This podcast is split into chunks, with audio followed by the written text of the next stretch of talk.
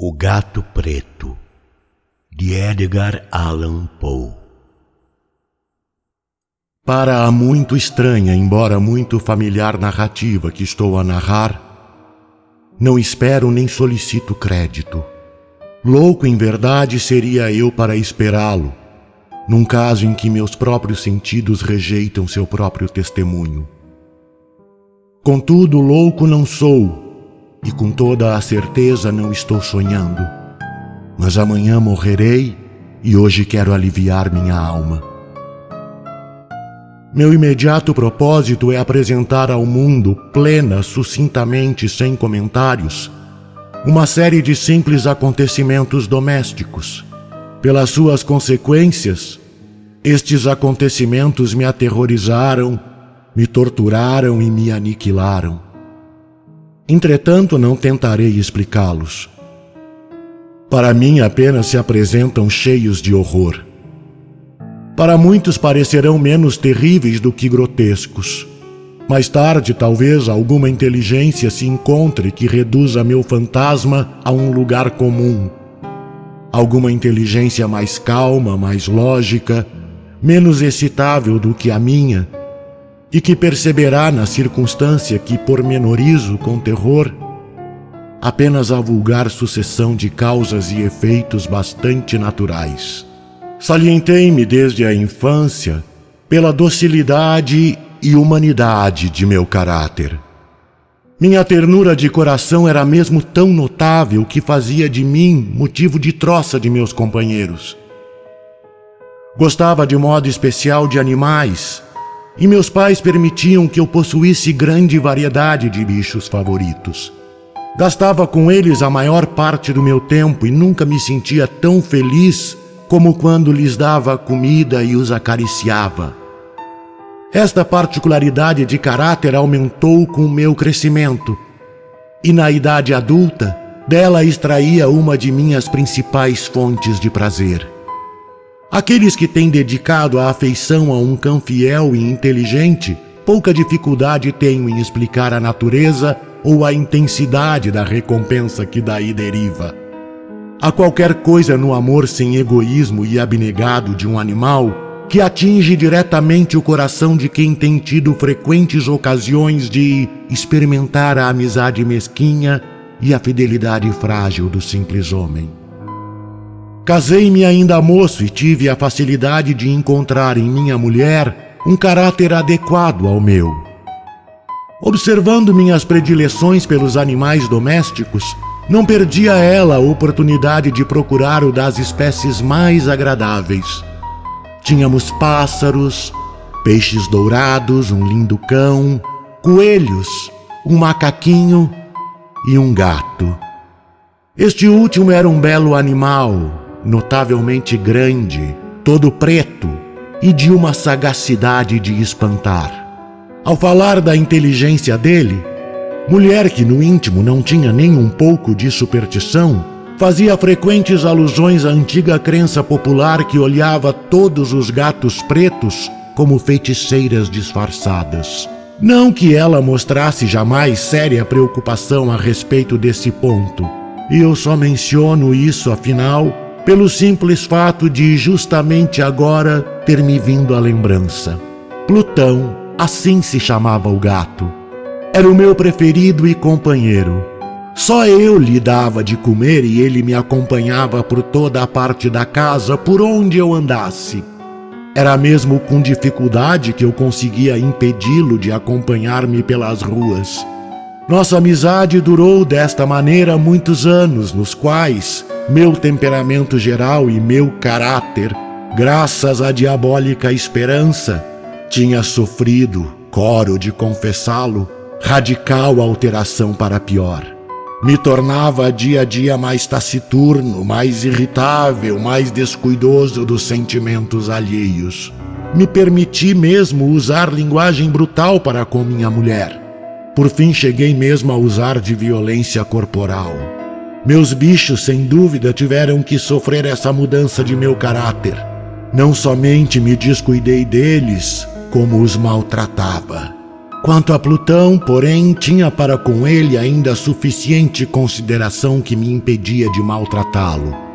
Ao passo que não tinha escrúpulos em maltratar os coelhos, o macaco ou mesmo o cachorro, quando, por acaso ou por afeto, se atravessavam em meu caminho.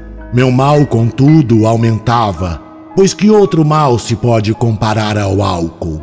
E por fim, até mesmo Plutão, que estava agora ficando velho e, em consequência, um tanto impertinente, até mesmo Plutão começou a experimentar do meu mau temperamento.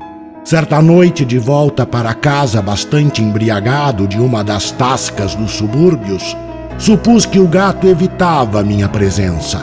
Agarrei-o, mas nisto, amedrontado com a minha violência, ele me deu uma leve dentada na mão. Uma fúria diabólica apossou-se instantaneamente de mim. Cheguei a desconhecer-me. Parecia que a alma original me havia abandonado de repente o corpo e uma maldade mais do que satânica, saturada de álcool, fazia vibrar todas as fibras do meu corpo. Tirei do bolso do colete um canivete, abri, agarrei o pobre animal pela garganta e deliberadamente arranquei-lhe um dos olhos da órbita.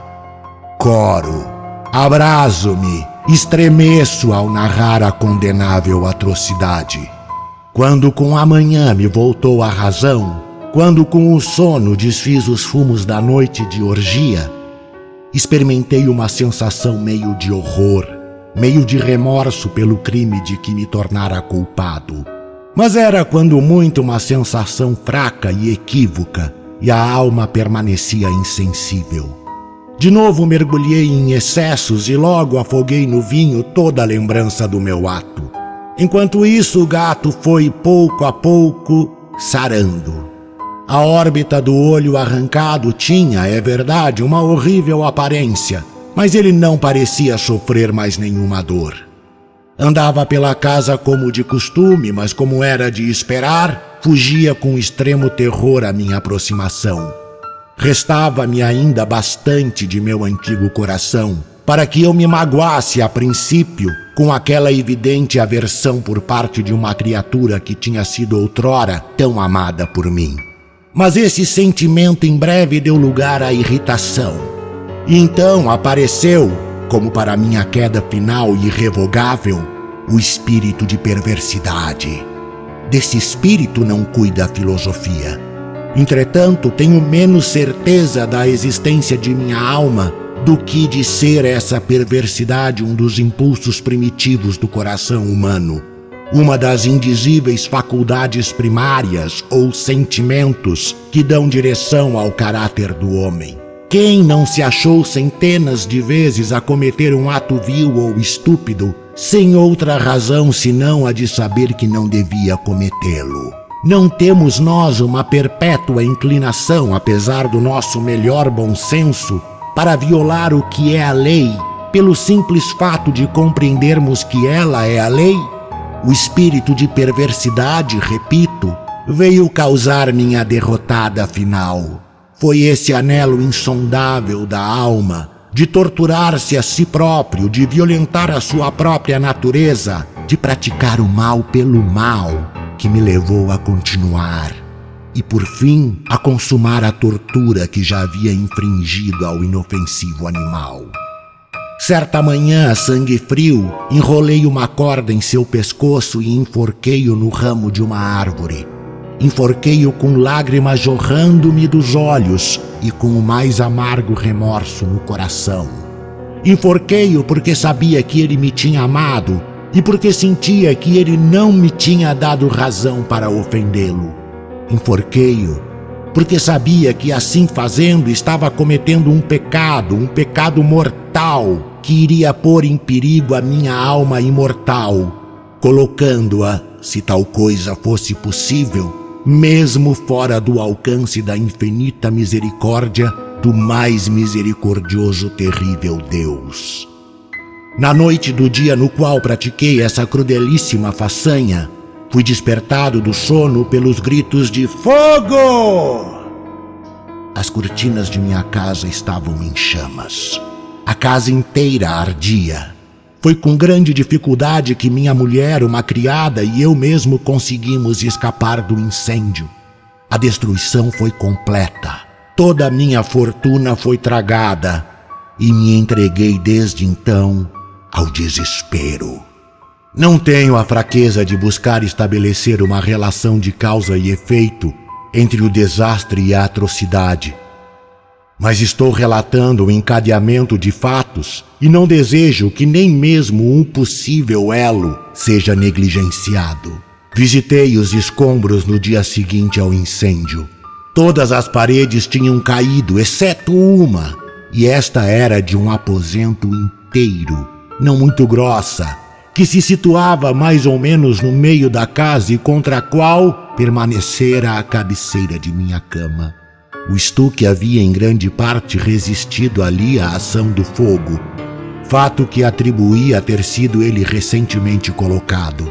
Em torno dessa parede reuniu-se compacta multidão, e muitas pessoas pareciam estar examinando certa parte especial dela, com uma atenção muito ávida e minuciosa.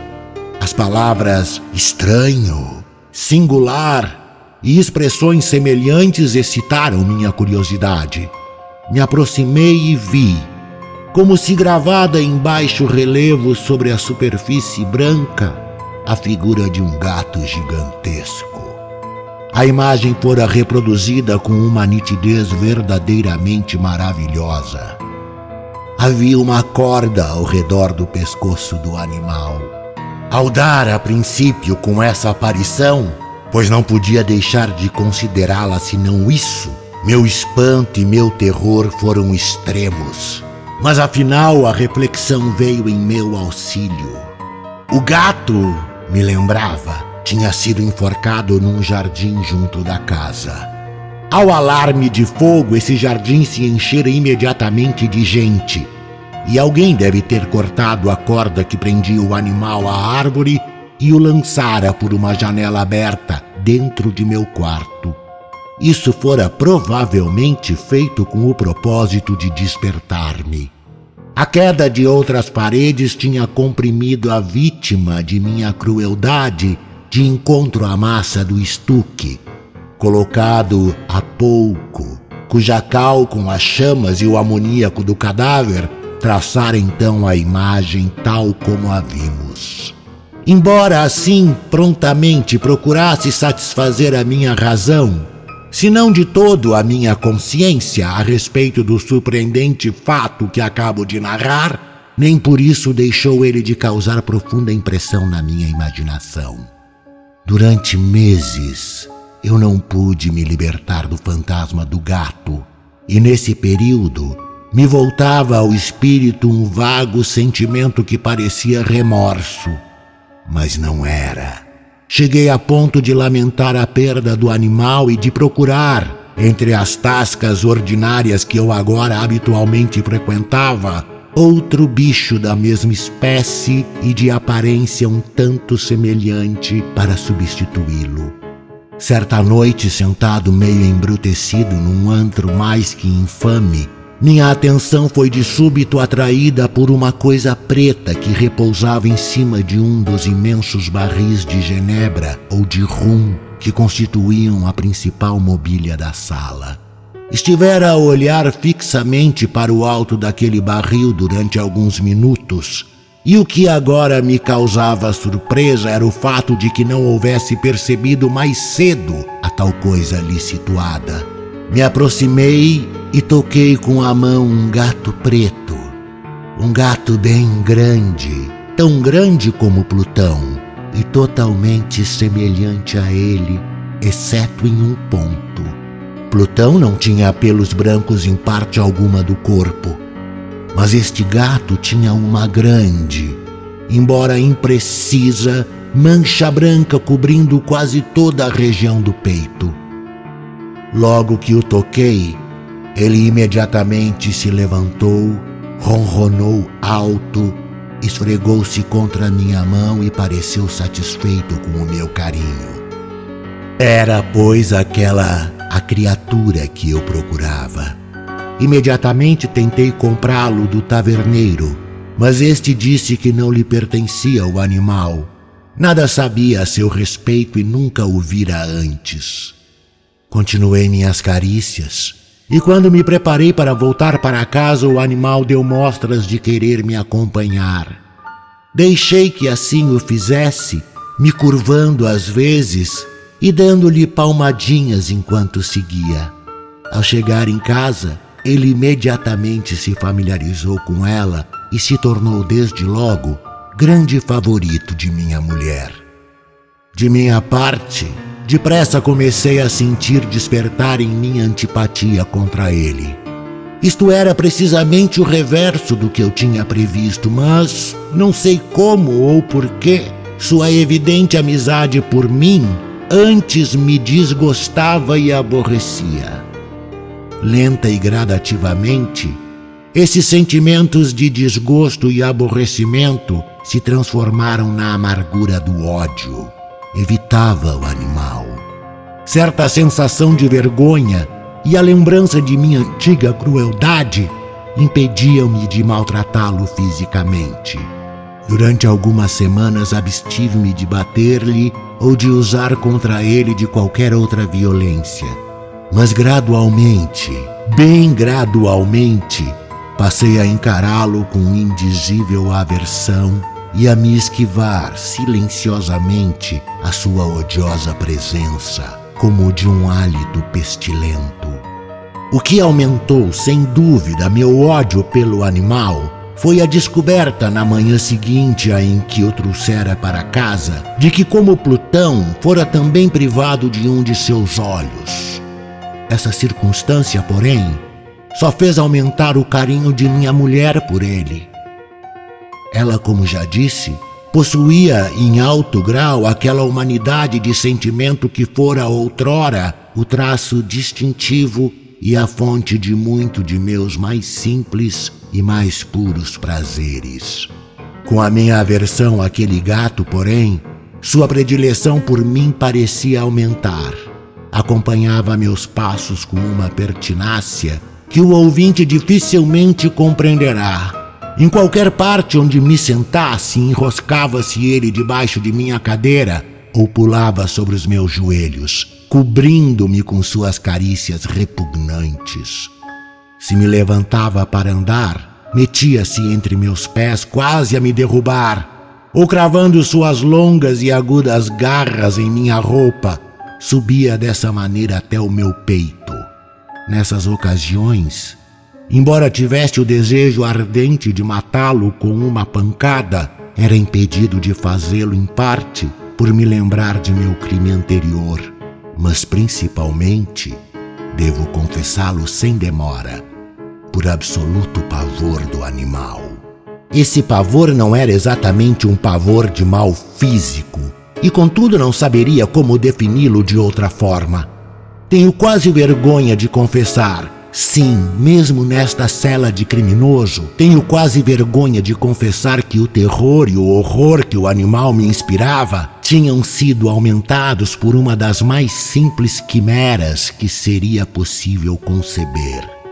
Minha mulher chamara mais de uma vez minha atenção para a natureza da marca de pelo branco de que eu falei e que constituía a única diferença visível entre o animal estranho e o que eu havia matado. O ouvinte há de recordar-se que esta mancha, embora grande, fora a princípio de forma bem imprecisa, mas por leves gradações, gradações quase imperceptíveis e que durante muito tempo a razão forcejou para rejeitar como imaginárias, tinha afinal assumido uma rigorosa precisão de contorno.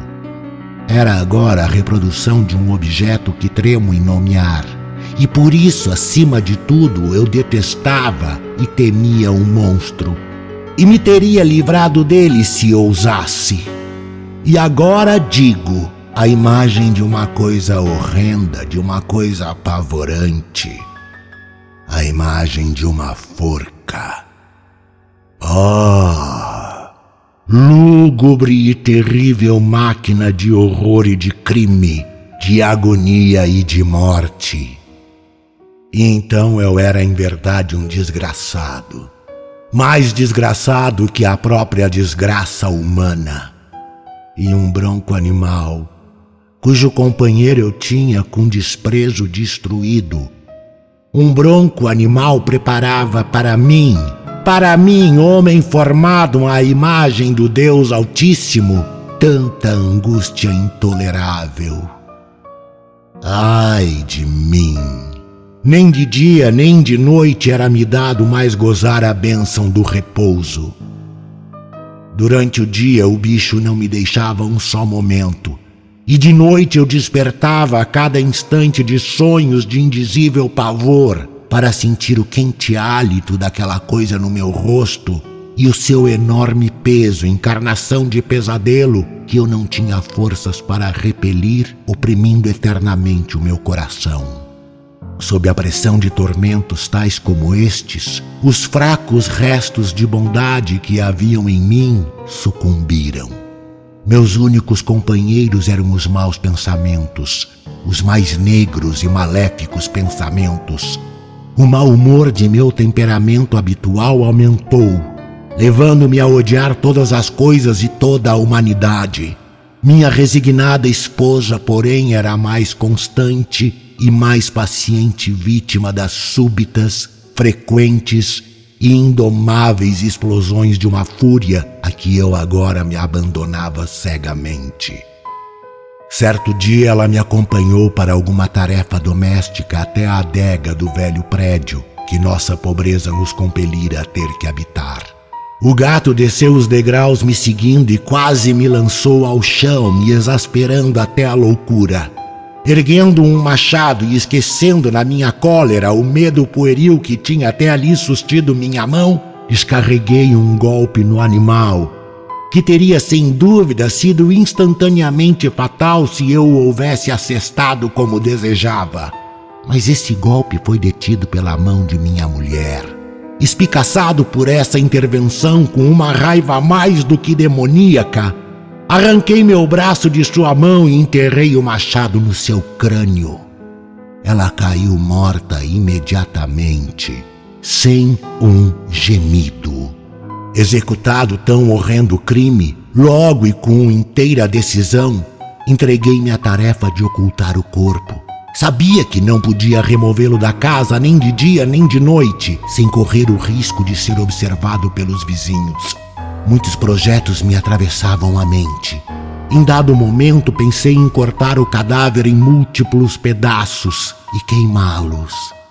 Em outro, resolvi cavar uma cova para ele no chão da adega. De novo, deliberei lançá-lo no poço do pátio, metê-lo num caixote como uma mercadoria com os cuidados usuais e mandar um carregador retirá-lo da casa. Finalmente, detive-me no que considerei um expediente bem melhor que qualquer um desses. Decidi emparedá-lo na adega, como se diz que os monges da Idade Média emparedavam suas vítimas. Para um objetivo semelhante estava a adega bem adaptada suas paredes eram de construção descuidada e tinham sido ultimamente recobertas por completo de um reboco grosseiro, cujo endurecimento a umidade da atmosfera impedira. Além disso, em uma das paredes havia uma saliência causada por uma falsa chaminé ou lareira que fora tapada para não se diferenciar do resto da adega.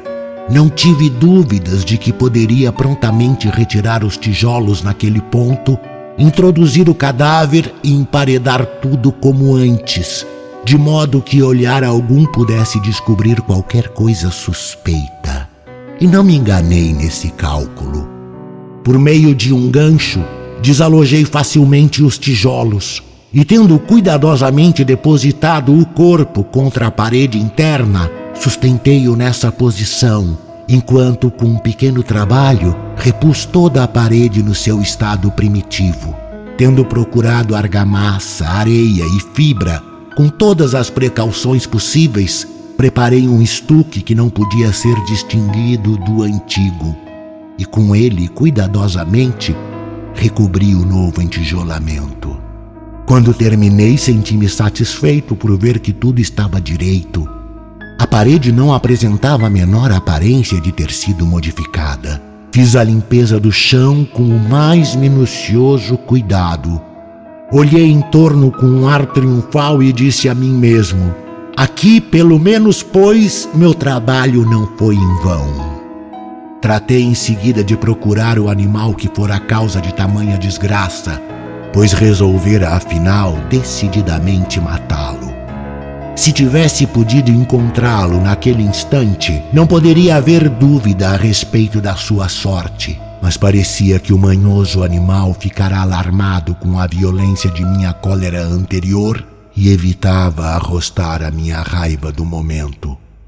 É impossível descrever ou imaginar a profunda e abençoada sensação de alívio que a ausência da detestada criatura causava no meu íntimo. Não me apareceu durante a noite, e assim, por uma noite pelo menos desde que ele havia entrado pela casa, dormi profunda e tranquilamente. Sim, dormi, mesmo com o peso de uma morte na alma. O segundo e o terceiro dia se passaram e, no entanto, meu carrasco não apareceu. Mais uma vez respirei como um livre. Aterrorizado, o monstro abandonara a casa para sempre. Não mais o veria. Minha aventura era suprema. Muito pouco me perturbava a culpa de minha negração. Poucos interrogatórios foram feitos e tinham sido prontamente respondidos. Dera-se mesmo uma busca, mas sem dúvida nada foi encontrado. Considerava assegurada minha futura felicidade. No quarto dia depois do crime, chegou, bastante inesperadamente, à casa um grupo de policiais que procedeu de novo à investigação dos lugares. Confiando, porém, na impenetrabilidade do meu esconderijo, não senti o menor incômodo. Os agentes me ordenaram que os acompanhasse em sua busca. Nenhum escaninho ou recanto deixaram inexplorado. Por fim, pela terceira ou quarta vez, desceram a adega. Nenhum músculo meu estremeceu. Meu coração batia calmamente, como de quem dorme o sono da inocência. Caminhava pela adega de ponta a ponta. Cruzei os braços no peito e passeava tranquilo para lá e para cá. Os policiais ficaram inteiramente satisfeitos e prepararam-se para partir. O júbilo de coração era demasiado forte para ser contido. Ardia por dizer ao menos uma palavra a modo de triunfo e para tornar indubitavelmente segura a certeza neles de minha inculpabilidade. Senhores, disse por fim quando o grupo subia a escada, sinto-me encantado por ter desfeito suas suspeitas. Desejo a todos saúde e um pouco mais de cortesia. A propósito, cavalheiros, esta é uma casa muito bem construída. No meu violento desejo de dizer alguma coisa com desembaraço, eu mal sabia o que ia falando posso afirmar que é uma casa excelentemente bem construída. Essas paredes já vão indo, senhores. Essas paredes estão solidamente edificadas.